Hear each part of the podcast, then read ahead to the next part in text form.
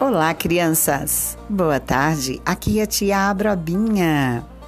Se você gosta de poema, história, se você gosta de aprender oficinas, isso mesmo, eu vou dar dicas para vocês de como ficar aí se divertindo nessa quarentena.